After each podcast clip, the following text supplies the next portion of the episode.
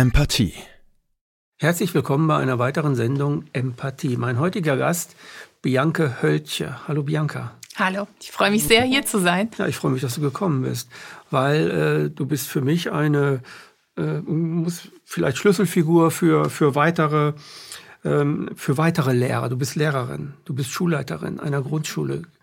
Du ja. bist, glaube ich, jetzt nicht mehr da drin. Die wollen dich da irgendwie nicht mehr haben. Aber darüber reden wir gleich.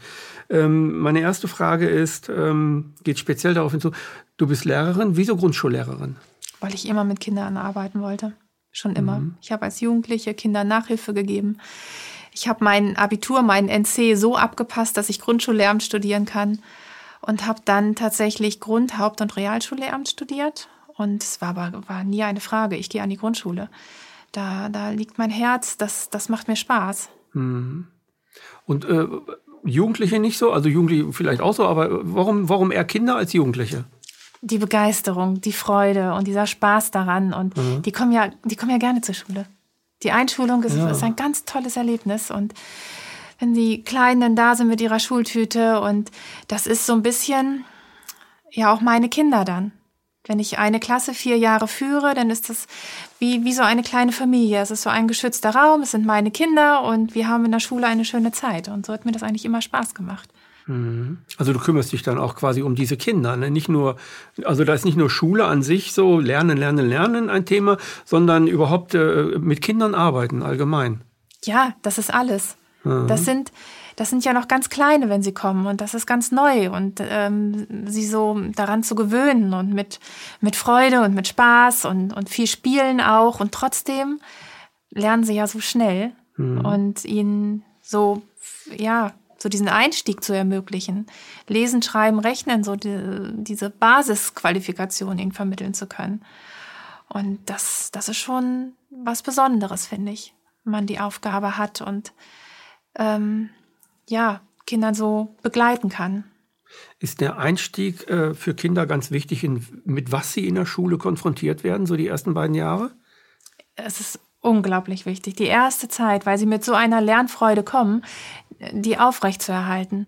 Und bis zu den Herbstferien ist eigentlich so die Zeit, ja, wo man viel singen muss, viel spielen, rausgehen. Und ähm, ich habe dann mit allen Klassen auch immer die Kinder zu Hause einmal besucht. Also manchmal haben wir nur das Kinderzimmer uns zeigen lassen, andere haben uns in ihren Garten eingeladen, um ja, den Schulweg zu erkunden, um den anderen Kindern auch zu zeigen, wo, wo der Sitznachbar wohnt und dass sie auch am Nachmittag spielen können, sich auch treffen können. Und da geht's ja auch um soziale Fähigkeiten, mhm. die wir entwickeln müssen und auch die Verbindung herzustellen. Zu Hause, Schule ist es eins oder die Schule mitten im Ort es ist ja kein, kein Raum, der ganz für sich ist, sondern wir wollen ja auch uns öffnen in der Schule und auf den Spielplatz gehen oder mal im Supermarkt etwas einkaufen und dann einen Obstsalat machen. Es ist ja, soll ja eigentlich das Leben sein. Hm, also Schule als Gemeinschaft im Dorf oder in Richtig, der Stadt. Richtig. Wo ja. alle hinkommen können. Richtig. Da ist Trubel, ja. da ist was los. Ne? Richtig. Und das sollen Kinder eigentlich mitnehmen ja. als lebendige Wesen in einer lebendigen so, Gemeinde. Ist das sowas? Ja, so soll, sollte es doch eigentlich sein. So sollte es eigentlich sein, ja, ja. denke ich schon. Ja. Und in meinen Klassen konnte ich das auch immer leben. Ja, es war natürlich begrenzt als Lehrerin, ähm, weil ich immer Teil eines Kollegiums war. Aber mhm. ich hatte immer meinen Raum, wo es, wo es eigentlich ganz gut geklappt hat. Und Irgendwann war es dann aber so, dass ich das Ganze ausweiten wollte. Und dann bin ich Schulleitung geworden. Mit also ausweiten Ziel, in welchem, ja genau. Mit dem Ziel, dass ich meine Pädagogik, so wie ich es erlebe, wie ich es für sinnvoll halte, wie es einen, einen Sinn macht für die Kinder, wollte ich auf eine Schule ausweiten. Also habe ich mich beworben und bin Rektorin geworden. Mhm. Und ähm, wann bist du Rektorin geworden? Vor, vor drei Jahren. Vor drei Jahren. Drei mhm. Jahre habe ich das Ganze gemacht. Und das hat schon geklappt. Also in drei Jahren, denke ich, konnte ich viel erreichen. Aber ich war noch lange nicht am Ziel. Mhm. Also ich hatte noch so viele Ziele und hatte noch mir so viel vorgenommen. Und es war, ja, es hat so einen Spaß gemacht, so eine ganze Schule zu leiten. Und wie viele Kinder ungefähr? 180 Kinder. Mhm. Und Kollegium, wie viele Lehrer, Lehrerinnen? Ähm, zehn Lehrer, Lehrerinnen und dann noch pädagogische Mitarbeiter. Haben die sich anstecken lassen oder viele von denen anstecken lassen in ein Konzept, das so lebendig ja, schon. war? Hm. Ja, schon. Also es ging alles nicht ganz so schnell, wie ich es mir gewünscht habe, aber mhm. wir haben uns auf den Weg gemacht und haben viele Dinge umgesetzt. Mhm. Und das, ähm, ja, das hat mir viel bedeutet. Also wir haben zum Beispiel den Schülerrat, damit haben wir angefangen, dass ich aus jeder Klasse zwei Vertreter hatte, mit denen ich mich regelmäßig getroffen habe und dann konnte ich den Kindern zuhören, was sie ändern wollen. Und das war das war großartig. Das haben die gemacht? Das haben die, also die konnten schon, das ist wie so ein, wie so ein Schülerparlament. Ja, natürlich. und die haben Ideen und die wissen genau, was sie wollen. Und mhm. ähm, es war zum Beispiel so, dass wir einen großen Außenschulhof hatten und einen Innenhof, der eigentlich nicht genutzt wurde. Und dann saßen äh, da Viertklässler, die gesagt haben, warum? Warum können wir uns nicht aussuchen, auf welchen Schulhof wir gehen? Ja, warum eigentlich nicht? So, und dann ähm, wurde das in der Dienstversammlung besprochen und dann war es so. Wenn die Kinder das wollen und im Schülerrat ist das beschlossen worden, dann ist das auch wichtig und dann machen wir das. Und das war ja nur so ein kleiner Erfolg. Es ist eigentlich, eigentlich ist es ja, nichts. Es war für die Kinder doch toll, für weil sie Anerkennung für finden für das Ganze. Das, und nicht nur Befehlsempfänger ja. von Aufgaben und Lernen oder so. Ja. Und dann auch das Ganze in einer Schülerversammlung, wo alle Schüler sind. Und dann steht der Schülerrat vorne mit Mikrofon und sagt, wir haben beschlossen. Und das war großartig. Und das sind so, ja, so kleine Sachen. Das, das war, ja, war toll. Oder dem, ähm, es gab immer noch den Milch- und Kakaoverkauf. Mhm. Und der Schülerrat hat beschlossen, dass sie das nicht mehr wollen, weil Milch und Kakao ja gesüßt ist und das ist ungesund und das macht viel zu viel Müll und das wollen sie nicht mehr. Und der Hausmeister war dann auch ganz erleichtert, dass er den Milchverkauf nicht mehr hatte. Mhm. Das ist schon, schon großartig.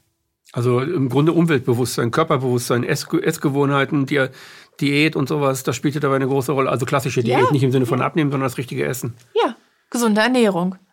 Und das ist für Kinder schon wichtig. Ja, natürlich. Und das sind, das sind alles Themen aus ihrem Leben, was sie zu Hause äh, kennenlernen und was sie dann auch weitergeben wollen. Und das muss ja in der Schule eine Rolle spielen. Das, mhm. das fand ich. Ja, Schule ist ja Leben eigentlich. Schule ist ja nicht nur also Frontalunterricht etc., was man so was man so hört, sondern äh, es hört sich gut an, das Konzept, was du hast. Weil Kinder sind ja das Lebendigste, was wir haben, oder das Lebendigste, auf das wir schon festgezurrt treffen, wir Erwachsenen.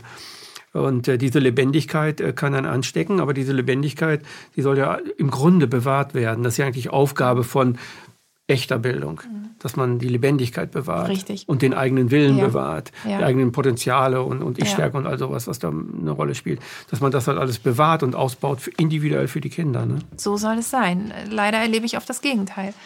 Also wenn ein Lehrer vor mir steht und sagt, ich bin Mathe... deinem Kolleg? Nicht unbedingt. Anderer Lehrer? Gut. Ja, also mhm. ich habe viele Kontakte, mhm. ähm, dass ein Kollege vor mir steht und sagt, ich bin Mathelehrer. Und dann denke ich schon, gut, der hat das Prinzip nicht verstanden weil er ein Lehrer ist, der mit Kindern arbeiten soll. Und ja.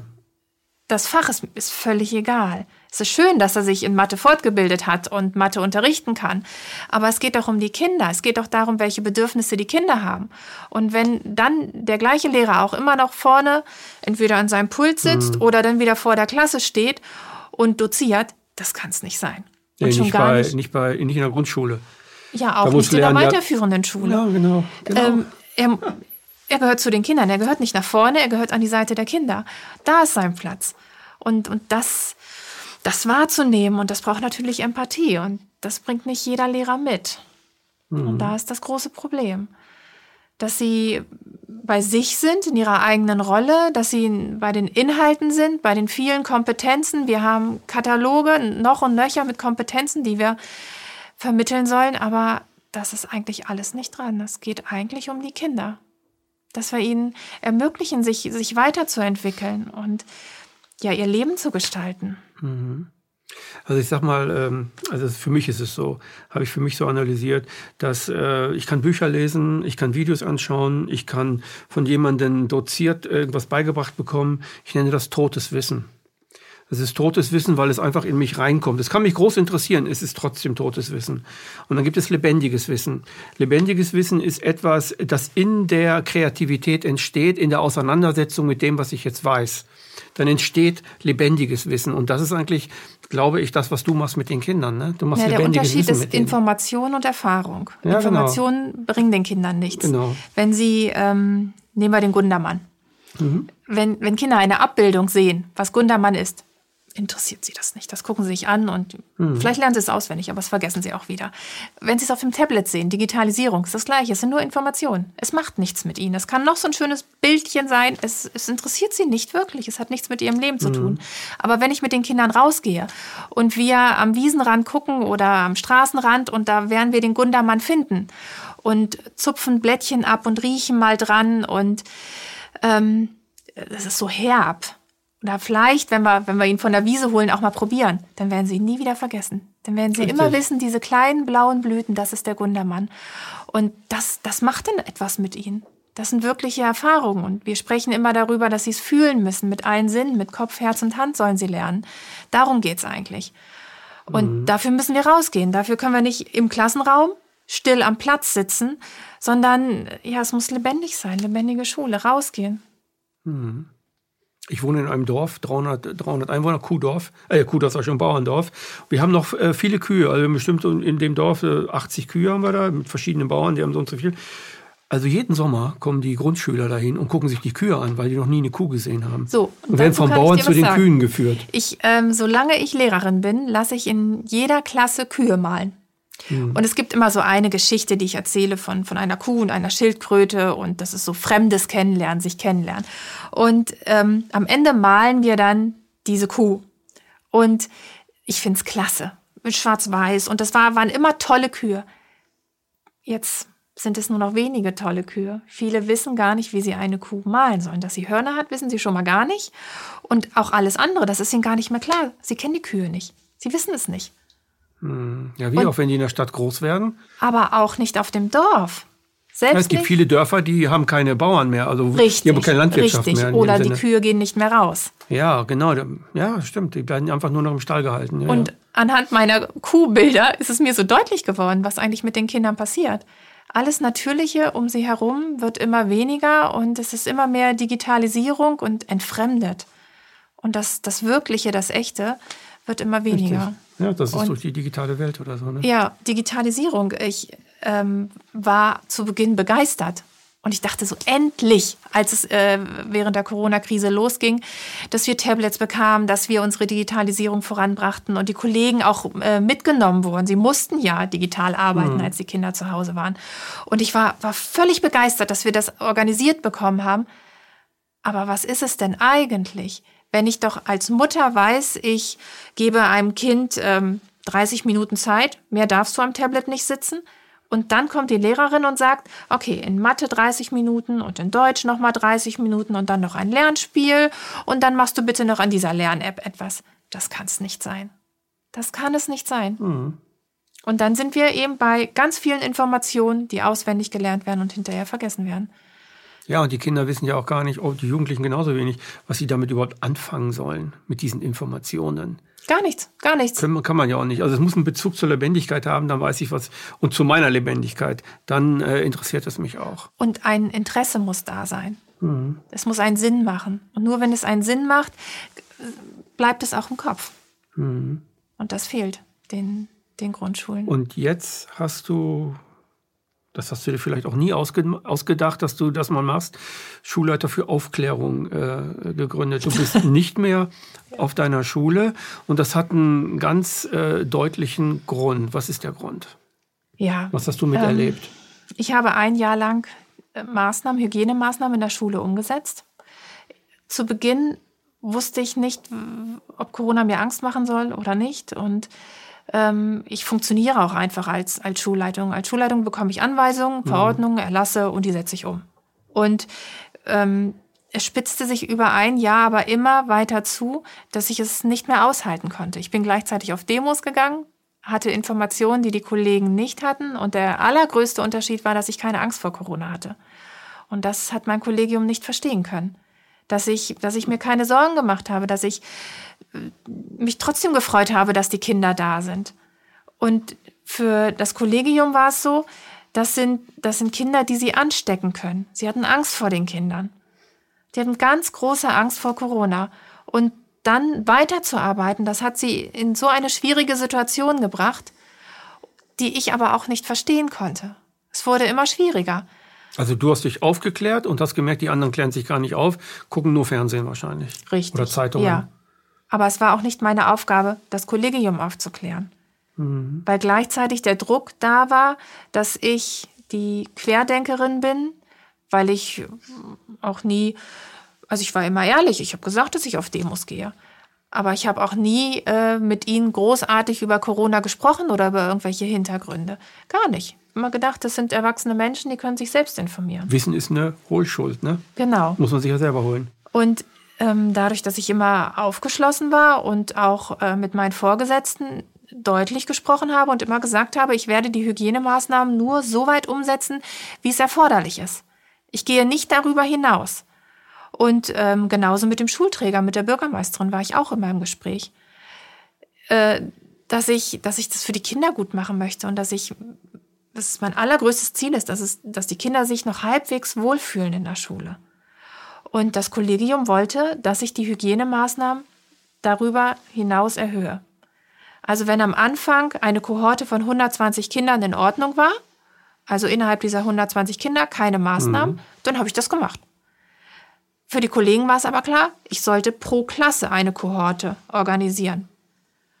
Und zu anderen Kohorten hätten sie dann Abstand einhalten müssen, Maske tragen und, und diesen ganzen Zauber. Und das habe ich nicht gemacht.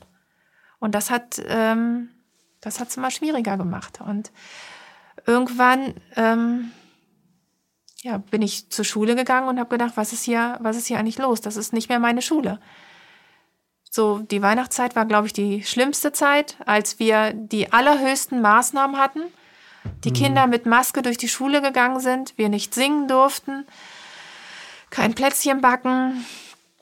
Kreise bilden, ne? dass die da stehen in den Kreisen, war ja auch, weiß ich, ob das bei dir war, wahrscheinlich nicht. Hast dich dagegen gesträubt oder das nicht mehr gemacht? Also äh, jede Klasse hatte seinen eigenen Eingang, wurde ja. von der Klassenlehrerin abgeholt, dann mit Abstand, mit Maske, im Gänsemarsch in den Klassenraum, an den Platz setzen, vorher Hände waschen. Ähm, also es war alles nur gegängelt, alles organisiert, Einbahnstraßen in der Schule, Parzellen auf dem Schulhof. Und das ist, äh, ja, ich habe meine Schule vermisst. Kinder, die durch die Pausenhalle rennen und ich brülle hinterher, ey, wir gehen ja langsam. Sowas gab's nicht mehr. Ich habe nur noch Augen gesehen und äh, Kinder, die, die langsam und artig und still durchs Gebäude gegangen sind. Und das hat. Also die Kinder haben ihre Menschlichkeit rausgenommen. So hat es sich rationalisiert. Für mich, so hat es sich für mich Damit angefühlt. sie funktionieren können Richtig. für die Ängstlichen, das sage ich jetzt extra, weil wir ja schon ein bisschen länger in ja. der Corona-Zeit sind, für die ängstlichen Lehrer, die dachten, das sind jetzt Superspreader und die stecken mich an, also muss, müssen die Kinder jetzt für mich als ängstlicher Lehrer funktionieren. Richtig. Du aber bist eine lebendige Frau, eine lebendige Lehrerin, die Lebendigkeit haben will und die Kinder liebt und die das nur in den Maßnahmen machst, wie, wie es angeordnet ist und wo du immer noch versuchst, den Kindern ihre Lebendigkeit nicht wegzunehmen. Ich wollte die Kinder beschützen. Ja, ja, genau. Ich wollte ihnen. Vor den Lehrern. Oder vor den Maßnahmen? Vor den Maßnahmen. Ich, ich wollte ihnen einfach einen recht normalen Schulalltag bieten. Hm. Wir haben in der ganzen Welt, überall ist Corona. Sie erleben zu Hause auch die Medien, die Eltern, die Großeltern. Wir haben Kinder, die Angst haben, dass die Großeltern sterben, dass sie die Großeltern anstecken können. Und das sind auch Kinder, die darüber sprechen. Und ich, ich wollte ihnen einfach normalen Schulalltag bieten und sie beschützen. Und das ist, das ist doch meine Fürsorgepflicht, das ist mhm. doch meine Aufgabe. Mhm. Und gleichzeitig drehte sich das aber bei den Kollegen und den Kindern um, dass die Kinder die Lehrer beschützen mussten. Und das fand ich so perfide, das ist mir so nahe gegangen. Ich weiß nicht, wie oft ich heulend in meinem Büro gesessen habe und dachte, was mache ich denn hier jetzt noch? Dann, dann gab es Momente, ich hatte ähm, von Heiko Schrank das Zeichen mir auf meine Jacke gemalt, Kreis, mit Kreis mit Punkt. Punkt, das Zeichen der Wahrheit, weil mhm. es so, das war ja das Symbol ich war auf der Suche nach der Wahrheit und war mir nicht sicher, ob ich die Wahrheit als Schulleitung noch lebe, ob ich das mhm. überhaupt noch umsetze. Und ähm, habe mir gar nichts weiter dabei gedacht. Das konnte ja auch jeder sehen. Und habe für Kollegen die Pausenaufsicht übernommen und dann haben sie meine Jacke gesehen und auf der nächsten Dienstversammlung, ähm, ich konnte gar nicht erst starten, hieß es dann, ähm, sie hätten sich alle zusammengesetzt und sie haben beschlossen, dass sie nicht möchten, dass ich diese Jacke weitertrage. Unsere Schule steht für Demokratie und Meinungsfreiheit und deshalb dürfte ich das Querdenker-Symbol nicht mehr auf meiner Jacke tragen.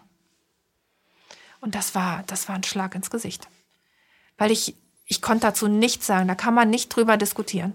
Das ist einfach so verdreht und so schräg und so bösartig auch einfach. Und es war dann kurz Pause. Ich habe mich kurz gesammelt und habe dann einfach mein Programm weitergemacht. Und ähm, wenn ich vorher als Schulleitung mir nie, äh, ich hab, es ist nie irgendetwas an mich herangekommen, wenn Kritik kam oder mhm. wenn ich mich durchsetzen musste. Da war ich einfach Chefin, da war ich Schulleitung. Gab es auch aber nie irgendwie größere Dispute, so, ne? Meinungsverschiedenheit wahrscheinlich, aber immer. nicht irgendwie, dass ja. das Kolleg sich zusammengetan hat und gesagt hat, das müssen wir dir, jetzt erzählen, das war nicht in Ordnung oder irgendwie sowas. Das gab es eigentlich nicht, ne? Nein, das gab es nicht. Kaum war die Jacke nicht. da, da gab es das. Ja, mit Corona hatten sie die Möglichkeit. Richtig. Auf einmal war es da und ich konnte mich ja nicht wehren. Was sollte ich denn sagen? Ich wusste ganz genau, dass ich im Recht bin, aber ich hatte ja keine Chance mehr.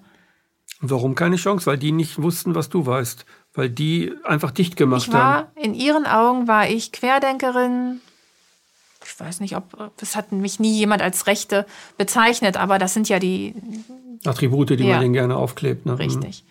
Und ich hatte ein gegen Impfzwang Aufkleber in meinem Auto, den habe ich auch wieder abgekratzt. Da durfte ich auch nicht drüber reden. Und ähm, so bin ich weiter zur Schule gegangen habe das mitgemacht und habe ja versucht, die Kinder zu beschützen. Und in dem Moment, wo die Testpflicht kam, und ähm, es ist in Niedersachsen so, dass die Eltern zu Hause testen, aber die Kinder, die eben ohne Unterschrift der Eltern kommen, hätten wir sofort separieren müssen. Und das wäre meine Aufgabe gewesen. Und das war Karfreitag. Ähm, und das war der Moment, wo ich gesagt habe, so, reicht mit kleinen Kindern Vollzugsmaßnahmen machen, sozusagen. Ja. Ne? So eine ja. Art Vor Vorvollzug. Ja. Alle in Reihe und Glied. Das, also so bin ich groß geworden in der Grundschule. Jungs da, Mädchen da, alles separieren, zack, zack, zack, sind wir rein. Das ging, glaube ich, erste, zweite Klasse und dann war das alles ganz, ganz anders. Äh, aber das ist ja aus der heutigen Perspektive was kom komplett Widersinniges. Und auf einmal waren wir da wieder. Auf genau. einmal waren wir genau an diesem Punkt wieder. Mhm. Und dann habe ich remonstriert und, ähm, bei Schulbehörde oder wo? Ja, bei meinem Vorgesetzten. Mhm. Und habe dann aber auch gleich gesagt, ich weigere mich, die Testungen umzusetzen und ich werde auch mich selbst nicht testen. Ich finde es nicht richtig. Und habe mich krank schreiben lassen. ähm, weil ich, weil es auch einfach gar nicht mehr ging. Ich wollte gar nicht. Das war ein innerer weiter. riesiger Stress auch für dich, ne? Absolut. Ich hatte, so. ich hatte Schlafstörungen, mein Herzrasen, erhöhten Puls. Ich, ich war einfach hilflos, verzweifelt. Es ging ja nicht mehr weiter. Weil meine Schule ist mein Lebenswerk, da bin ich zu Hause. Mein Büro ist mit mhm. meinen eigenen Möbeln eingerichtet. Ich, ich mhm. bin an Wochenenden da gewesen. Ich habe in den Ferien immer gearbeitet. Das ist, das ist doch mein Leben. Das ist doch mein, das, was ich machen will. Mhm. Ich, ich wollte da eigentlich noch Sehr 10, werden, 15 ne? Jahre bleiben. Ja. ja. Und das war weg. Es war also man hat dir auch dein Leben Jahr genommen, ne? Ja. Im Grunde genommen, ja. so, für dich. Ja. Das war. Ich, ich war einfach hilflos. Und dann bin ich zu Hause geblieben und habe eigentlich gedacht, ich leide jetzt still vor mich hin und ähm, mache erstmal gar nichts. Und zunächst kam keine Reaktion. Es war alles so in Ordnung. Ich hatte mit meinem Vorgesetzten telefoniert und ähm, ja. Und dann wurden meine Passwörter geändert. Ich kam an meine Mails nicht mehr ran und an meine Cloud von der Schule. Und das ist die E-Mail-Adresse mit meinem Namen gewesen. Das ist dienstlich, aber doch auch persönlich. Und es war bis dahin aber so, dass ich mit der Sekretärin immer noch telefoniert habe. Die rief an und sagte, wie machen wir denn das und das? Und dann habe ich ihr geholfen. Oder dann fragte sie, in welchem Ordner ist das abgeheftet? Und oder ich habe Mails weitergeleitet an die Stellvertretung und das, wie man das so macht. Mhm. Und dann waren die Passwörter geändert. Und meine ganzen Mails und meine Cloud wurden Dritten zugänglich gemacht. Und zwar äh, wurde geguckt, wo ich welchen Fehler gemacht habe und was man mir ankreiden könnte. Es wurde mir unterstellt, dass ich die Maßnahmen nicht umgesetzt habe, dass ich irgendeinen Schmuh gemacht habe. Und das war so, so gemein. Ich habe remonstriert und habe nur gesagt, dass ich meiner Fürsorgepflicht nicht nachkommen kann. Ich habe mehr war es nicht. Ich habe gar, gar nicht äh, großartig kritisiert. Ich habe nur gesagt, ich habe eine Fürsorgepflicht und dazu gehört, dass ich Kinderrechte umsetzen muss. Und ähm, dass die Kinder ein Recht auf Bildung haben und auf Gesundheit und auf Freizeit und auf Unbeschwertheit. Darüber habe ich gesprochen. Und dass ich dem nicht nachkomme und dass es mich krank macht, dass ich meiner Fürsorgepflicht nicht nachkomme. Und dafür wurde ich dann so behandelt. Und das hat mich so wütend gemacht. Das war so, das, also so unverständlich. Wie kann man so sein? Und ich, ich weiß, ja, hm, ganz kurz, ich weiß bis heute nicht, wer es gemacht hat. Die Bürgermeisterin ähm, müsste die Anweisung geben, weil der Schulträger für die IT zuständig ist. Da heißt es, ähm, das wäre die Anordnung der Landesschulbehörde gewesen. In der Landesschulbehörde habe ich nachgefragt, da heißt es, nein, also damit haben wir nichts zu tun. Das ist dann die Bürgermeisterin, das ist der Schulträger. Und das war, ich war fassungslos. So, und das hat mich wütend gemacht und dann habe ich gesagt, okay, jetzt muss irgendwas passieren habe bei Telegram eine Gruppe eröffnet und habe eine schriftliche Stellungnahme verfasst, habe die da reingesetzt und dann. Was für ähm, eine Gruppe? Unter meinem Namen einfach. Unter deinem Namen, ne? Einfach unter meinem Namen. Mhm. Und habe, ähm, die ist viral gegangen und auf einmal hatte ich ganz viele Leute, die sich bei mir gemeldet haben und dann hieß es, mach doch mal ein Video dann kannst du noch mehr Leute erreichen. Also habe ich mich ganz spontan in den Garten gesetzt, habe ein Video aufgenommen, habe gesagt, ich bin Bianca Höltje und ich bin Rektorin und ich kann meiner Fürsorgepflicht nicht mehr nachkommen. Und das habe ich gesehen damals, ja, ja. Das war. Das war schon ziemlich. Ähm ja, das war das, was ich nicht durfte. Ich darf in der Öffentlichkeit nicht als Rektorin auftreten. Und, ähm, und trotzdem hat es so gut getan. Es hat so gut getan, von anderen also von anderen dann zu hören, von Eltern, von, von Lehrern. Und dann stellte sich heraus, dass ich die erste Schulleitung bin. Mhm. Und das dauerte ja, bis sich andere Schulleitungen dann bei mir gemeldet haben. Aber das war, das war ein Moment, wo ich dachte, das kann Du hast einen Stein ins Rollen gebracht, so ja. ein Dominostein ja. bei vielen anderen. Ja. Das hätte ich niemals gedacht, dass nach einem Jahr Corona-Maßnahmen, dass ich die Erste bin, die öffentlich auftritt. Und dann ja, habe ich Schulleiter für Aufklärung gegründet. Mhm. Und seitdem habe ich einige Schulleitungen, die mit mir zusammenarbeiten. Wir haben einmal die Woche ein Zoom, tauschen uns aus. Das ist eigentlich ist es wie Selbsthilfe. Das ist ein Netzwerk, ja, wir stützen ist, ja, ja, uns. Genau, ne? genau. Ja, das ist ja was, was die, was, was jetzt mit, mit, mit vielen Menschen passiert und äh, mit dir ja auch passiert ist. Das ist im Grunde genommen die Konformitätsfalle. Ja, man zwingt die Leute, die sagen, nee, jetzt bin ich aber nicht mehr konform, ich setze mich jetzt für das oder das oder das ein oder ich wähle den anderen Kuchen. Bei dir sind es, äh, ich brauche die Menschlichkeit der Kinder, ansonsten gehe ich ein, geht alles ein. Und jetzt hat man dich gezwungen, in die Konformität der Corona-Maßnahmen reinzukommen. Und die Lehrer waren, die, das Lehrerkolleg war ja vorher schon konform in diesem Sinne, weil die einfach durch Angst konform, mhm. konform mhm. wurden, mhm. nicht durch Verstand. Mhm. Und die anderen haben das nicht mehr verstanden. Und jetzt bist du aber, nee, du hast die Kraft und sagst, raus aus der Konformität, rein in die Wirklichkeit. Und das mache ich nicht mit. Du bist dir treu geblieben und hast dich nicht äh, von der Konformität unterdrücken lassen, was wir ja durch den Impfzwang, den wir ja nicht haben, aber alle lassen sich halt impfen, weil ihnen ein wahnsinniger Druck, Konformitätsdruck aufgebürdet wird, mit ein bisschen Erpressung auch noch dabei. Äh, und, und äh, ja, und das ist äh, ein Zeichen von eigentlich von einem starken Menschen. Also du bist also eine starke Persönlichkeit auch. Du bist ein starker Mensch. Das, also in dem hört Moment man vielleicht nicht in dem Sinne gerne, aber es schaffen aus der Konformität, schaffen es nur die wenigsten heraus. Es schaffen welche, aber mhm. man hat damals von Solomon Esch, als er das Experiment gemacht hat, festgestellt, dass diese Menschen auch starke Persönlichkeiten sind in ihrem mhm. eigenen Willen, mhm. dass sie sich nicht brechen lassen in dem, äh, wofür sie wirklich stehen. Ja, aber die, die Lehramt studieren, das sind ja eigentlich die Menschen, die nicht aus der Schule raus möchten und die ein ganz großes Sicherheitsbedürfnis haben. Richtig. Nicht umsonst. Die waren nie aus der Schule raus, ja, ja. Ja. nicht umsonst sind wir da. Ja, ja. Und das ist schon, ähm, das ist schon wichtig, Familie zu haben im Hintergrund, die sagt, es ist in Ordnung, mach das. Und dann aber auch eine andere Gruppe kennenzulernen, mit denen ich jetzt wieder konform mhm. bin. Durch äh, Schulleiter für Aufklärung, ne? Richtig. Da gehöre ich dazu. Das ist meine mhm. Gruppe. Und wir stärken uns gegenseitig. Und wir hatten, also wir haben einmal die Woche Zoom und wir haben eine Tagung zusammen gehabt. Wir haben uns ein Wochenende getroffen und das war ganz große Klasse. Einmal rechtliche Beratung, wir hatten die Anwälte für Aufklärung dabei. Mhm. Was darf ich in der Öffentlichkeit sagen, was nicht? Was passiert, wenn ich mich äußere? Und dann aber auch Psychologen dabei, die mit uns gearbeitet haben. Wie fühlt sich das an, wenn man auf einmal in der Öffentlichkeit ist, wenn man aus dem Kollegium rausgeht mhm. und und am Ende haben wir uns Gedanken darüber gemacht, wie Schule sein sollte. Wie sieht die Schule der Zukunft aus? Und hatten dann noch ach, ganz viele andere Leute dazu eingeladen, haben eine große Gesprächsrunde gemacht und haben das mal notiert. Und das haben wir als eine Erklärung zusammengefasst und die wollen wir demnächst auch veröffentlichen. Mhm.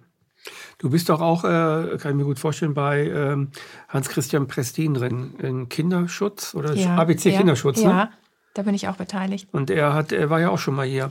Und er hat, äh, das wollte ich eben einwenden, der, weil das wichtig ist, er hat äh, hier auch, äh, als er hier saß, sehr viele Gesetze vorgelesen, die vor allem Lehrer oder Sozialarbeiter gehören ja auch dazu, Pädagogen, Heimleiterinnen etc., also alle Sozialagenten, die sich, die, die eigentlich das, das ist, ja eigentlich Gesetze brechen die, äh, wenn sie die Kindern die Maske aufsetzen oder wenn sie die Kinder halt eben in diesen Corona-Gehorsam reinzwingen. Nennen wir das mal so, da muss man nicht jede Einzelheit erzählen. Aber dieser ganze Corona-Gehorsam ist auch eine Menschenrechtsverletzung für die Kinder. Und es bricht auch äh, bestimmte Schutzrechte, die diese Kinder haben. Schutz auf Unversehrtheit und so weiter. Und die kann man nicht Natürlich. einfach aushebeln. Natürlich. Wie kann es sein? Weißt du, Bianca, ich habe so ein dickes Buch über Entwicklungsbiologie bei mir zu Hause. Das, ich weiß, auf Seminaren habe ich mit viel mit Lehrern zu tun gehabt. Und wenn ich dieses Buch brauche ich gar nicht dabei haben. Fast jeder hat das gelesen, weil das ist Studienfach, Belz Verlag. Ne? Es äh, gehört zum Studienfach. Da ist die ganze Entwicklung bis hin später zum Und alles ist dabei. Wie kann es sein, dass eine ganze oder mehrere Generationen von Pädagogen, Sozialarbeitern etc., von Sozialagenten, das alles im Studium hatten, der eine mehr, der andere weniger, der andere als Nebenfach, der andere als Hauptfach, und plötzlich ein Kollegium nach dem anderen die Kinder dazu zwingt und nur wenige wie du äh, wirklich aufstehen und sagen, ich mache da nicht mehr mit. Hm. Warum stellen die Lehrer sich nicht vor die Kinder, sondern haben Angst, dass sie von den Kindern äh, angesteckt werden? Warum, also, verschieben die Kinder ja vor. Wie kann man als Erwachsener ein Kind vorschieben? Das ist ja unmöglich, ne? Das ist mir unbegreiflich. Wo ist da die Verstehst du auch nicht? Also ich verstehe es nicht. Die Mündigkeit. Wir, hm. Also ich, ich habe doch Werte. Wo ist hm. meine Moral? Wofür ja. stehe ich denn eigentlich? Warum mache ich das? Nein, es ist ein System und sie sind gehorsam. Und sie arbeiten daran, einfach weiter und funktionieren. Mhm. Und ich weiß es nicht, ist, ist das, was wir im Studium gelernt haben, haben wir im Studium nicht mehr gelernt? Zu hinterfragen, neugierig zu sein, ähm, mehrere Möglichkeiten wahrzunehmen. Ich, ich weiß es nicht. Schule ist ja meistens auch so ein, kritisieren wir mal Schule. Schule ist ja meistens so, ein, so etwas, der Lehrer, also in der Regel nicht, es ist nicht überall so. Es gibt Schulen, die sind Oasen, sind ganz toll und so weiter. Äh, aber es gibt in der Regel, also die sogenannten Regelschulen sind äh, konform von der Schulbehörde mit Aufträgen folgejaucht, die der Lehrer zu machen hat. Und äh, das bedeutet von A bis Z alles runterrattern, aber nicht, ähm, äh, nicht an den Kindern anzudocken, an ihrer meinetwegen Potenzialentfaltung oder an, an, an ihrer Herzverstand also und wie das, wie das also vielleicht ist das noch in der, in der Grundschule so. Aber wenn du wenn wenn du mhm. die weiterführenden Schulen nimmst bis hin zum äh, Studium, da bist du im Grunde genommen genormt. Also in der in Regel der Grundschule ist es so. Bei uns in Niedersachsen der mhm. Grundsatzerlass zur Arbeit in der Grundschule, den finde ich großartig. Ich habe auf einer Demo äh, von der Schule der Zukunft erzählt und mhm. habe das ausgemalt und alle waren begeistert und am Ende konnte ich sagen ja und ich habe nur aus dem Grundsatzerlass zur Arbeit in der Grundschule zitiert. Da steht alles drin. Eigentlich müssten wir so arbeiten, aber es wird nicht umgesetzt. Im Grundgesetz steht auch alles drin. Richtig, ich meine, es richtig. wurde schon 20 ja. Mal verändert und so ja. weiter. Äh, Grundgesetz von, von meinetwegen 60er Jahre. Aber es wird auch nicht umgesetzt. Warum nee, wird es nicht ulkig. umgesetzt? Warum können Lehrer einfach machen und weitermachen und weitermachen und es ist niemand da, der hinguckt? Wieso dürfen Klassenzimmertüren zu sein? Das ist mir unbegreiflich. Genau, genau. Und ähm, wir haben Lehrermangel. Das heißt, gerade auf den Dörfern ist es so, dass eine Schule froh sein muss, dass sie diese Lehrer hat. Mhm. Und da darf keiner ausfallen. Also hat sich die Schulleitung so zu benehmen, dass alle Lehrer da bleiben. Und dann lieber über Change Management kleine Entwicklungen anschieben. Das sind ja eigentlich Psychotricks, mhm. um, um die Lehrer so in die richtige Richtung zu bringen. Ja. Und das ist schon schwierig. Und eigentlich müsste man doch auch Möglichkeiten haben. Vielleicht, vielleicht die Kinder einfach mal fragen. Wenn man die Kinder fragt, bei welchem Lehrer lernst du denn am meisten? Und welchen Lehrer magst du am liebsten und warum magst du den am liebsten?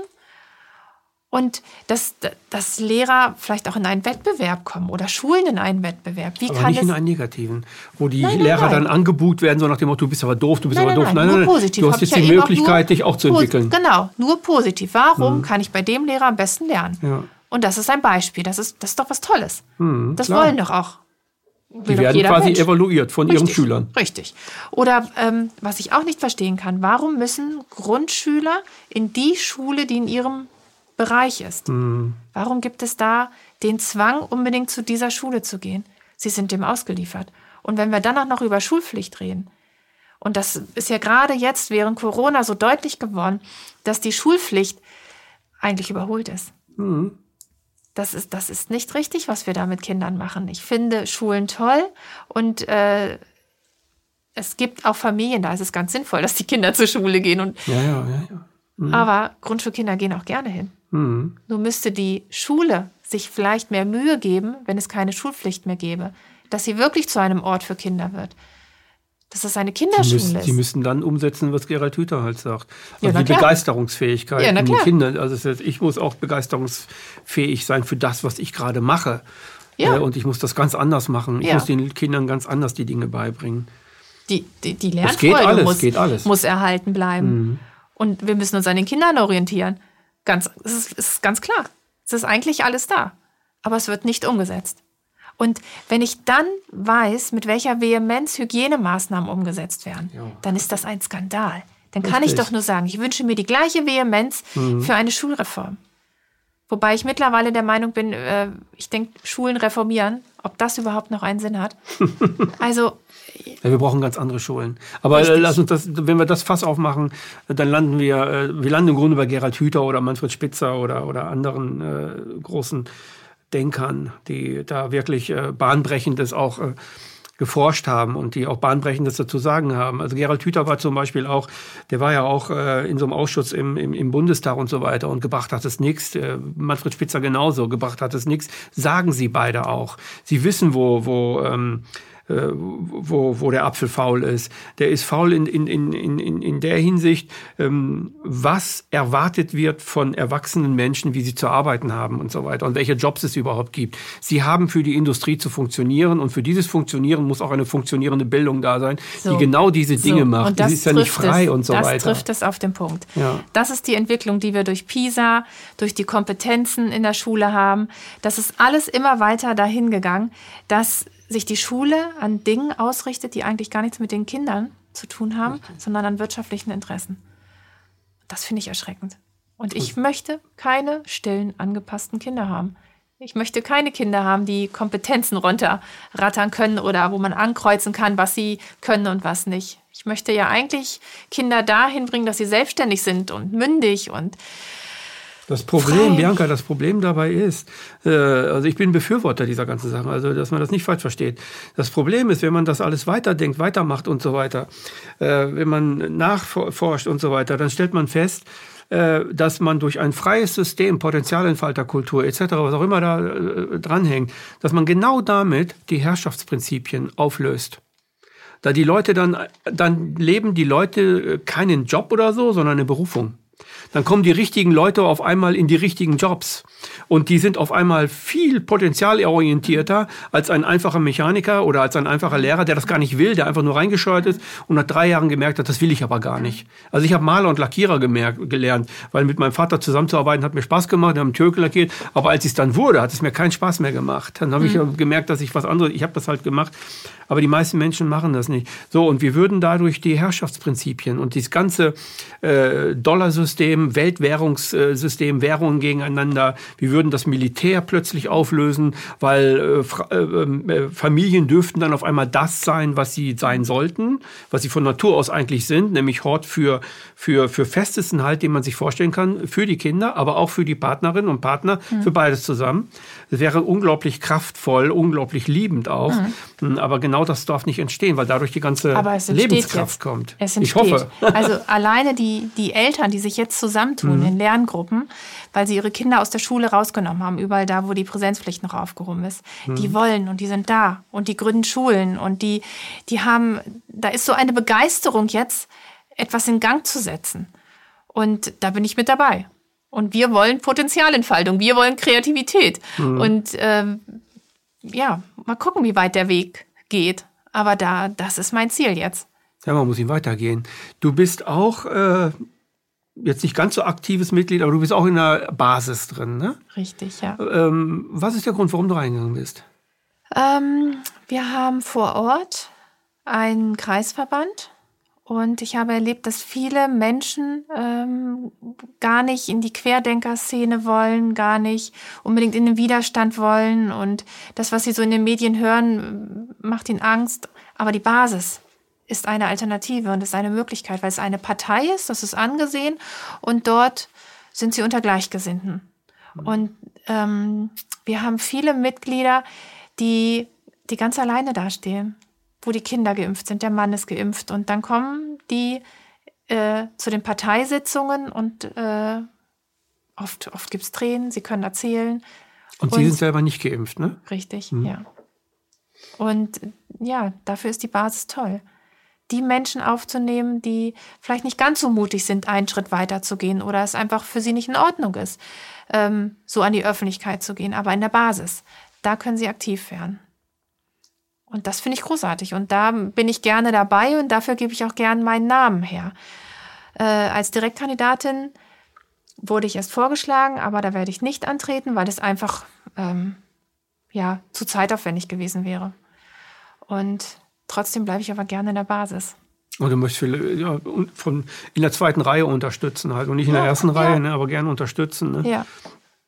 Weil ich könnte mir vorstellen, äh, wenn du dann in die äh, Schularbeit dort gehst, äh, dass du da ähm, ja, neue Sachen machen könntest halt. Ne? Du könntest da was verstärken. Ja. So.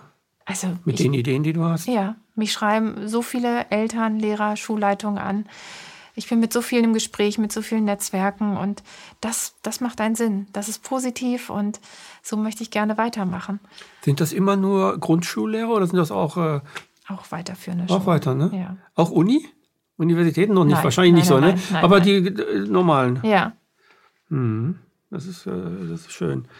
Und ähm, habt ihr in, also was ist das Ziel von äh, Schulleiter in äh, Aufklärung? Ähm, Schulleiter für Aufklärung ist einfach nur, dass sich Kollegen melden können. Es sind viele noch unsicher. Ähm, einfach das Netzwerk um erstmal in Kontakt treten zu können.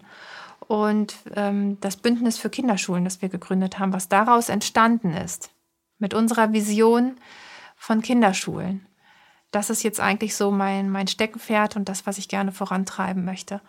Dass es eben nicht nur Schulleitungen sind, sondern ähm, auch Eltern, auch ähm, andere Pädagogen. Und wir gucken können, mit wem können wir zusammenarbeiten, welche Netzwerke gibt es, wie können wir die zusammen äh, zusammenbringen? Wie können wir es organisieren? Wo sind überall Schulgründungen? Welche Konzepte gibt es dafür?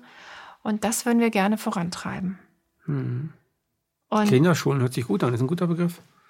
Ja, das ist es ja eigentlich.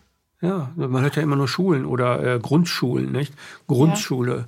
Ja. Ja. Äh, es gibt so viele Begriffe, die eigentlich, sag ich jetzt mal, äh, die ähm, sehr nieder, nieder oder niederträchtig sind, minderjährig minderwertig, minderjährig. Also ja. Kinder minderjährig zu nennen oder überhaupt Menschen minderjährig zu nennen. Ne? Ja. Oder äh, ja, Grundschulen, Grund. Also, ja. als würden die Kinder nichts mitbringen, ja. weil äh, das wirst du besser wissen als ich. Äh, kleine Kinder bringen unglaublich viel mit. Die sind ja unglaublich klug auch, wenn man sie mal lässt und wenn man sie nicht hinbiegt, dann sind sie natürlich doof und das, dumm und wie auch immer, weil man es so definiert. Ne? Dass ein, ein Mensch ja eigentlich schon perfekt zur Welt kommt. Mhm. Wenn man sich überlegt, was er in kurzer Zeit alles lernt. Eine Sprache ja. bringt er sich alleine bei. Da muss kein Erwachsener da sein, der, der Vokabeln vorgibt. Das geht von alleine. Und das, das ist so unglaublich, was Kinder leisten können und wie viele Interessen sie haben. Und ähm, ich habe äh, gerne Referate schreiben lassen, schon in der Grundschule. Und zwar durfte sich jedes Kind ein Thema selbst überlegen. Und wenn ich das alles dann gesehen habe, wie viel, wie viel Inhalt dann dabei entstanden ist, weil jedes Kind etwas anderes gemacht hat und den anderen vorgestellt hat, dass es viel mehr als ein Lehrplan hergeben mhm. könnte. Und ähm, das, das macht es doch dann eigentlich aus. Man muss die Kinder sehen und sie ja, genau. ihnen das auch zutrauen. dass es schon das richtige Thema ist und dass sie auch in der, in, ähm, auch vom, ähm, vom Inhalt her sich das zutrauen, was, was an, angemessen ist. Meistens ist das halt so, dass die, dass die, wir Erwachsenen, äh, ich bin jetzt ganz krass auf den Punkt, wir Erwachsene machen Kinder zu Objekten, die sind aber Subjekte. Also wir sagen ja, ihnen so lang, so hm. lang, so lang und so weiter. Ne? Und ähm, ja, was wir, was wir brauchen, wäre halt eben, dass Kinder sich als Subjekte fühlen können. Als angenommene Wesen in einer richtig, Gesellschaft nicht als richtig. Objekte, hol mal das, mach mal das, du hast jetzt das zu lernen und da, nee, jetzt ist Mathe, nein, jetzt machen wir keine Häkeln, jetzt machen wir Mathe und so genau. noch alles irgendwie genau. so, sondern genau. es so geschehen lassen, wie ja. sie das wollen. Ich bin mir total sicher, dass daraus wunderbare Menschen werden würden, die diesen Planeten auch retten ja. und uns Wenn man retten. Sich überlegt, diese Struktur in 45 Minuten still am Platz sitzen, mhm. Mathe, Deutsch, Sachunterricht, sonst was. Das kann nicht funktionieren. Es kann nicht funktionieren, dass ein, ein Kind da sich vernünftig entwickeln kann, wenn wir dieses System so weiter äh, den Kindern ähm, zumuten. Und ich sehe das genauso. So funktioniert es nicht. So sind sie Objekte und müssen irgendetwas aushalten, was der Lehrer vorgibt.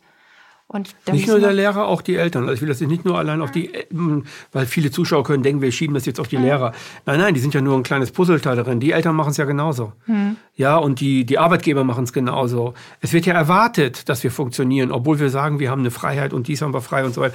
Aber es wird immer wieder erwartet, letztlich beim Arbeitgeber, dass wir dem nicht zu widersprechen haben. Also der Lehrer hat nicht zu widersprechen, ja. wenn die Schulbehörde ja. A und B sagt. Dann hat er nicht zu widersprechen. Widerspricht er, passiert das, was mhm. du jetzt ganz mhm. krass erlebt hast. Ne? Äh, muss ja, er das fängt ja schon recht früh an, dass ein, ein Kind ganz oft schon früh in die Krippe muss. Mhm.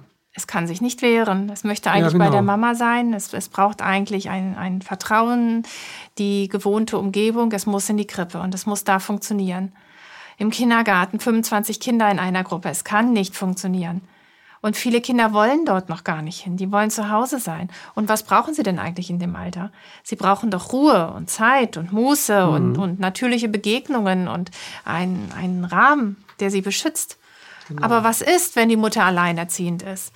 Oder wenn sie äh, in der Stadt wohnen und nicht mal die Nachbarn kennen, wenn Oma und Opa weit weg wohnen? Mhm. Wie, wie sollen Kinder denn da gesund aufwachsen? Sie sind einfach nur das Kind der Eltern und müssen funktionieren. Und so geht es weiter. Und ähm, Eltern geben dadurch auch die Verantwortung ab. Sie geben sie in der Krippe schon ab, sie geben sie in der Schule ab und an, an Ärzte, an Therapeuten. An Gameboy oder PC oder richtig, äh, Smartphone. Richtig. Und wenn ich dann sehe, dass in der Schule Kinder zur Einschulung schon solche Akten mitbringen, dann dann finde ich das erschreckend. Und am Ende der vierten Klasse hat knapp ein Drittel der Kinder eine Diagnose. Und was ist es denn eigentlich? Haben sie wirklich eine Diagnose? Oder ist es einfach nur ähm, ja, die Verantwortung abgegeben? Okay, das Kind funktioniert hier nicht, also haben wir jetzt einen Grund dafür. Problem gelöst.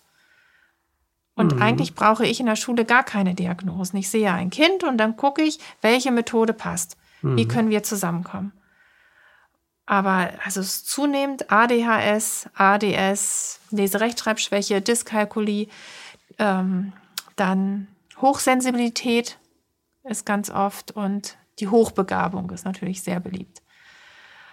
Und das macht es nicht einfacher, dass die Kinder einfach hier alleingelassen sind und dann ein Problem auch noch aufgesetzt bekommen. Und dann steht der Lehrer vor der Klasse und hat 25 Schüler, wovon ein Drittel besonders ist. Mhm. Dann wird es schwierig. Und dann kann ich nicht mehr nur Unterricht an Wissen orientieren. Ich kann es eigentlich nicht. Ich muss mich eigentlich um die Bedürfnisse der Kinder kümmern. Die, die, unsere Gesellschaft. Ich habe das äh, als Gewaltstraftäter-Therapeut oft genug gesagt. Unsere Gesellschaft presst im Grunde genommen die Gewaltstraftäter in die Gefängnisse hinein mit ihrem Verhalten. Also unsere Gesellschaft presst das Verhalten aus diesen Menschen heraus.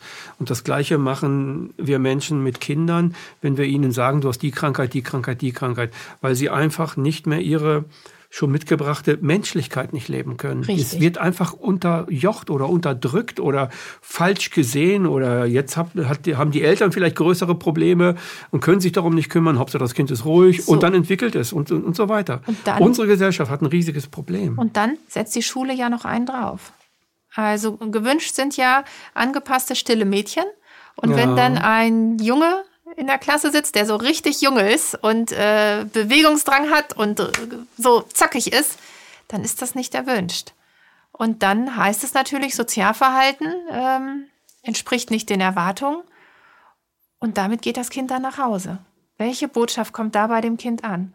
Dass es nicht in Ordnung ist, dass Ja, bei ihm nicht etwas richtig. nicht, nicht stimmt. Mhm. Und davon müssen wir wegkommen. Es kann man- nicht sein, dass wir, dass ein System Kinder so äh, einsortiert Ja. und ihnen so ein schlechtes Gefühl mitgibt. Das ist nicht in Ordnung. Und genauso ähm, finde ich es in Ordnung, ihnen alle Bereiche anzubieten, von Musik über Kunst, Mathe, Physik. Aber alle Kinder in allen Fächern zu benoten, das kann nicht in Ordnung sein. Weil kein Mhm. Mensch so perfekt ist, dass er alles beherrscht.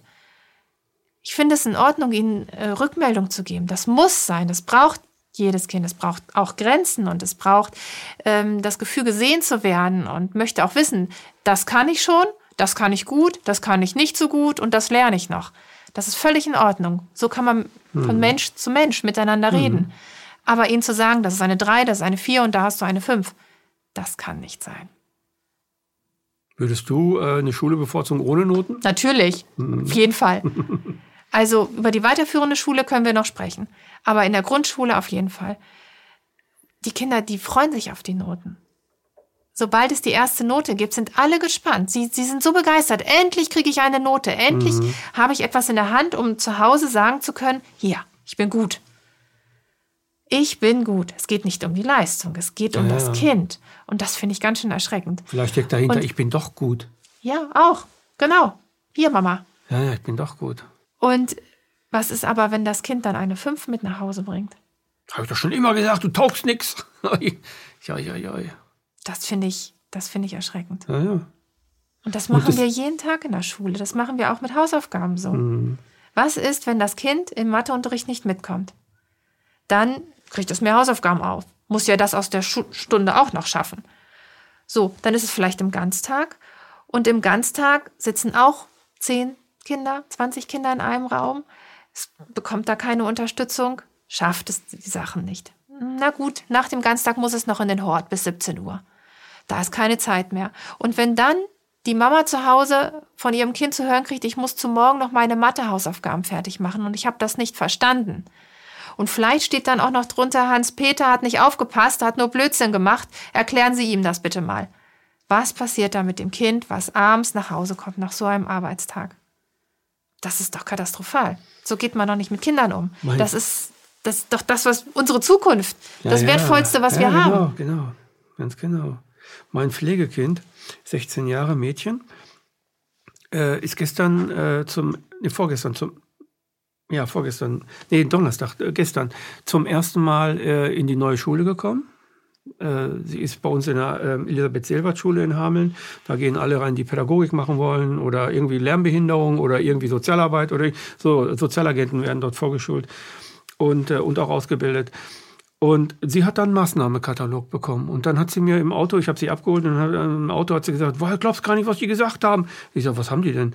Ja, wenn, wenn, äh, wenn, der Zug, wenn der Busfahrer sich verspätet, brauchen wir jetzt vom Busfahrer eine Entschuldigung, damit das auch stimmt. Ich sag, was ist das denn für ein Blödsinn? In dem Bus sitzen doch 30 Schüler. Wenn der jetzt 30 Schüler eine Bestätigung schreibt, äh, dann braucht er seine Tour nicht mehr zu fahren, dann hat er sich um eine Stunde verspätet. Dann wird der Arbeitgeber sagen und so weiter. Nein, äh, habe ich gesagt, Chiara, wenn die Lehrerin das sagen, dann sagst du mir Bescheid, dann fahre ich zum Schulleiter oder zu deiner Lehrerin und werde ihm was erzählen. Das ist weltfremd. Also, Ja, aber da denke ich mir manchmal, ja. was machen die für Ko Denken die nicht nach? Die können doch nicht sowas sagen. Dann, und sie hatte totalen Stress. Warum bringen die den Kindern diesen Stress in, in den Kopf? Mhm. Denke ich, am ersten Tag in der Schule. Da hat man doch schon keine Lust mehr zu lernen. Ja, Also, das ist- ja. das ist doch äh, gruselig, ne? Jetzt die Erstklässler, die gerade eingeschult wurden. Ich war so in Gedanken dabei. Da dürfen die Eltern nicht mit in die Schule. Hm. Die werden am Eingang ja. abgegeben. Es ist ein fremdes Gebäude. Wir haben sonst mit dem Kindergarten zusammengearbeitet, haben die Kinder vorher mhm. in die mhm. Schule geholt. Sie durften mal in die Klassen. Und es ist doch selbstverständlich, dass Eltern mit in die Schule dürfen. Und auch vor Corona gab es Schulen, die Eltern nicht erlaubt haben, in die Schule zu kommen. Das kann ich überhaupt nicht verstehen. Mit Eltern müssen wir doch zusammenarbeiten in der Grundschule. Ja.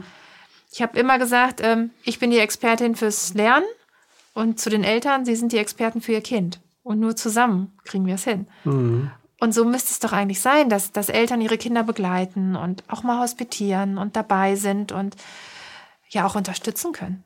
Ja. Auf der einen Seite haben wir ja. Lehrermangel und äh, die Heterogenität mhm. nimmt immer mehr zu und alle beklagen sich, es wird immer schwieriger, aber die Hilfe von Eltern nehmen wir dann nicht an, weil die Klassenzimmertüren zu sind. Und das kann es auch nicht sein. Wir brauchen eigentlich Eltern in der Schule, die, die dabei sind. Es gibt Eltern, die das wollen. Natürlich sind es immer die gleichen. Mhm. Aber vielleicht kommen auch noch mal mehr dazu, wenn es gang und gäbe ist, wenn es normal ist und nichts Besonderes. Dass, dass wir einfach ja, die Kinder noch besser auffangen können. Es ist auch heute so, dass die ähm, Lernvoraussetzungen ganz andere sind. Wenn das Schuhe zubind früher Lerneingangstest war, also die Kinder kamen und das war die Verpflichtung, sie mussten ihre Schuhe zubinden können, dann freue ich mich, wenn sie es heute in der vierten Klasse alle können. Ja.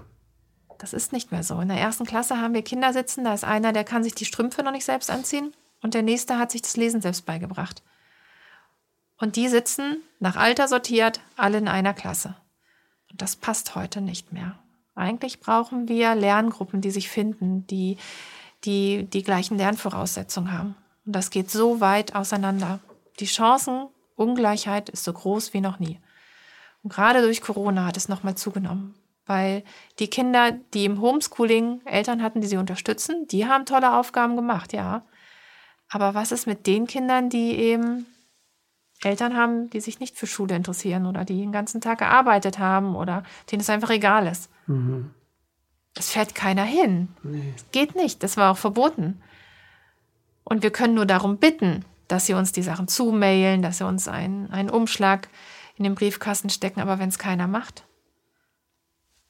dann stehen wir ja, da. Es ist, äh, es ist äh, ich glaube, das wird selbst äh, ähm, selbst Schule wurde anonymisiert, selbst der Gang zur Schule, selbst also die Beziehung, die Eltern zur Schule haben, die wurde anonymisiert. Ich habe Mitte der 1990er Jahre noch eine Kampfsportschule gehabt und ähm, habe ungefähr ab 94, 95 immer seltsamere Kinder bekommen. Ich habe zwei Kindergruppen.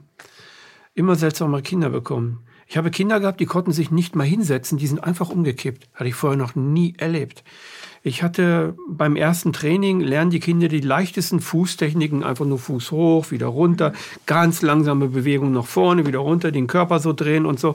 Das haben die, ähm, das war immer nie ein Thema, dass die das irgendwie nicht hinkriegten. Ab 1994, 95 ähm, erst ein Drittel, dann zwei Drittel. Dann hatte ich Kinder gehabt, die einfach zur Wand gegangen sind und den Kopf gegen die Wand geschlagen haben. Ich dachte, was ist das denn? Also ich habe die seltsamsten Sachen bekommen. Was sagst du, woran liegt das? Welche Entwicklung ist das? Man kann es nicht auf die Computer äh, alleine mhm. schieben, aber es fing mit der Computerisierung, mhm. Gameboy und so weiter, mhm. fing damit an. Mhm. Also dass Kinder auf einmal nicht mehr ähm, die Fenster in ihrer in ihrer Lebenswelt mhm. selber erlernen konnten durch phlegmatisches Zuhause sein, durch was auch immer, Bildschirmmedienkonsum, sagt, mhm. Gerhard, äh, sagt Michael ähm, äh, Manfred Spitzer. Ähm, und dadurch ähm, haben die bestimmte Sachen draußen und im Umgang mit anderen Kindern einfach nicht mehr gelernt, mhm. weil die nur zu Hause waren. Die wurden zu Hause geparkt vor den Bildschirmen. Richtig. Und da fing alles an. Und die das sind dann geistig wie auch körperlich immer ein, zwei Jahre zurückentwickelt gewesen. Also Digitalisierung sehe ich genauso und Familienstrukturen, die sich verändert haben. Genau.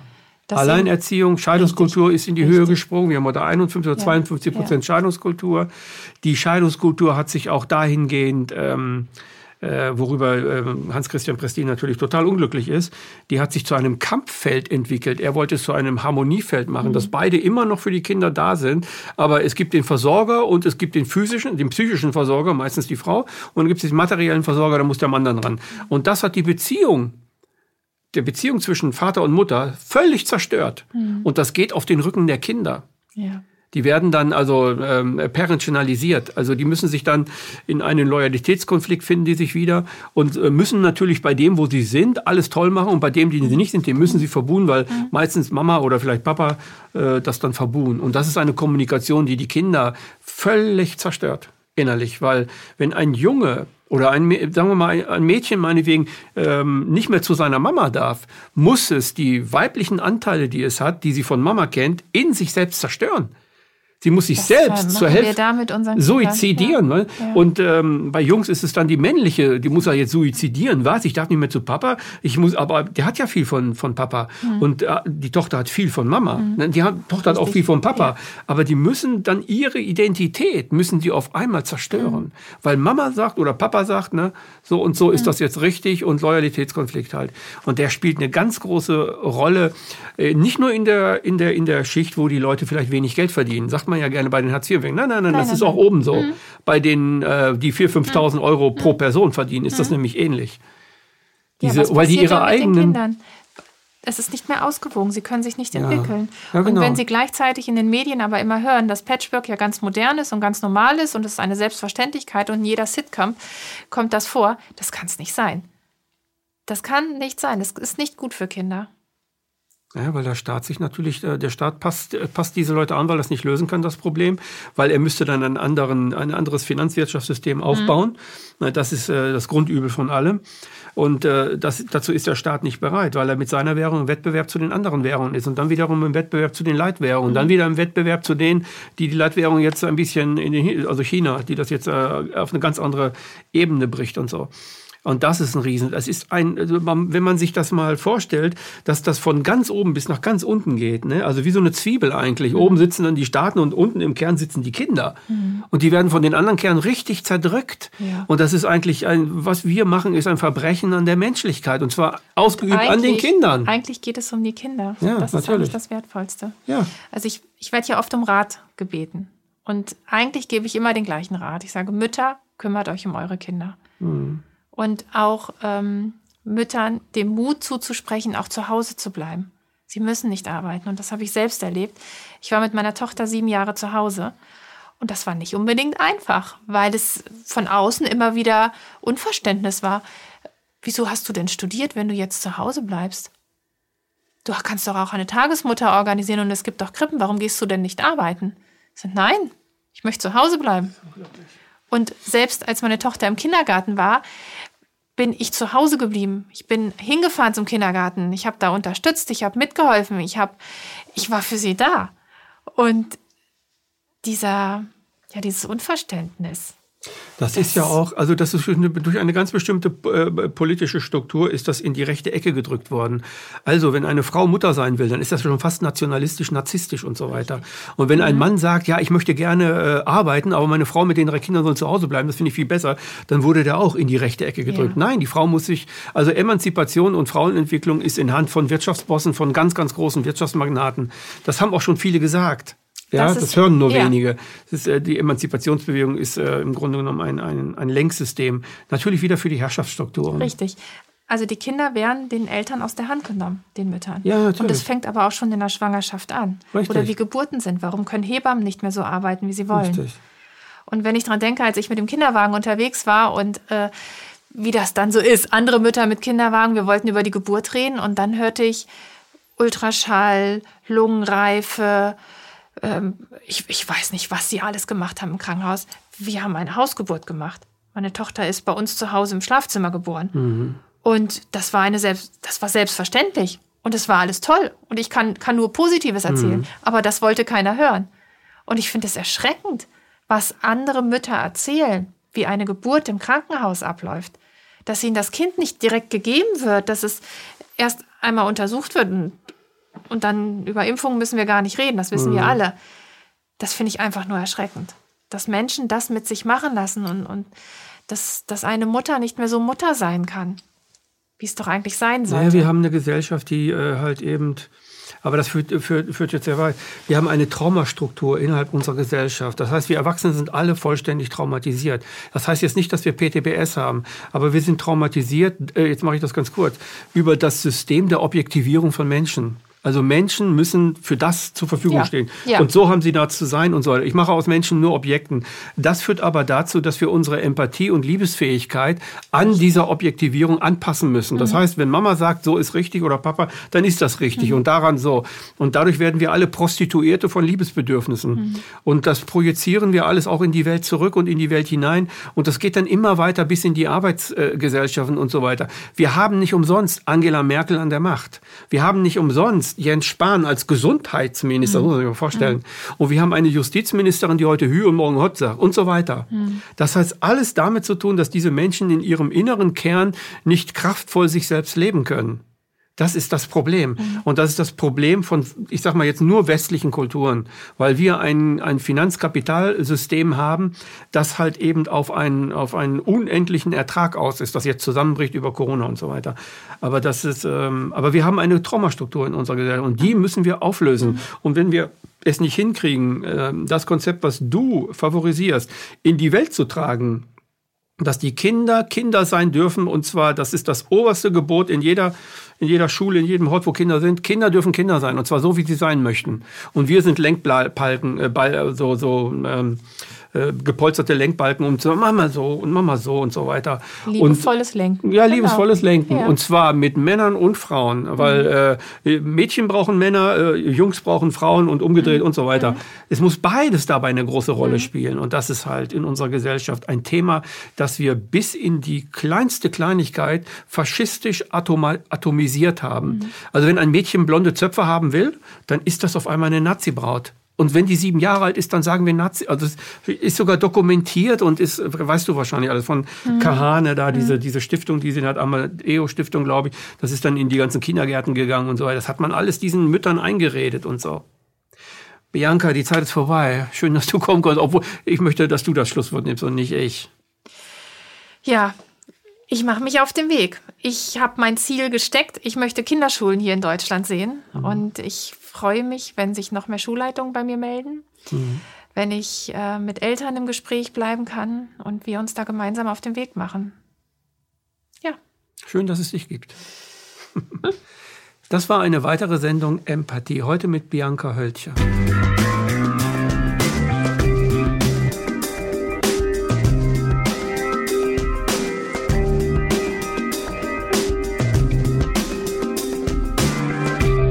Danke, dass Sie Apolut eingeschaltet haben. Wir sind ein unabhängiges Presseportal. Uns geht es um Meinungsvielfalt, Toleranz und einen möglichst breiten Debattenraum, denn nur so funktioniert Demokratie. Unsere Arbeit ist technisch aufwendig und kostet Geld. Da Sie immer wieder hier sind, unterstützen Sie Apolut am effektivsten mit einem Dauerauftrag. Mehr Infos auf apolut.net/unterstützen. Apolut ist keine Einbahnstraße. Lassen Sie uns in Kontakt bleiben. Abonnieren Sie den Apolut Newsletter, so verpassen Sie nichts. Registrieren Sie sich auf apolut.net/newsletter. Natürlich gibt es Apolut auch als App. Einfach auf apolut.net/app runterladen und mobil auf dem Laufenden bleiben. Apolut. Das denke ich auch.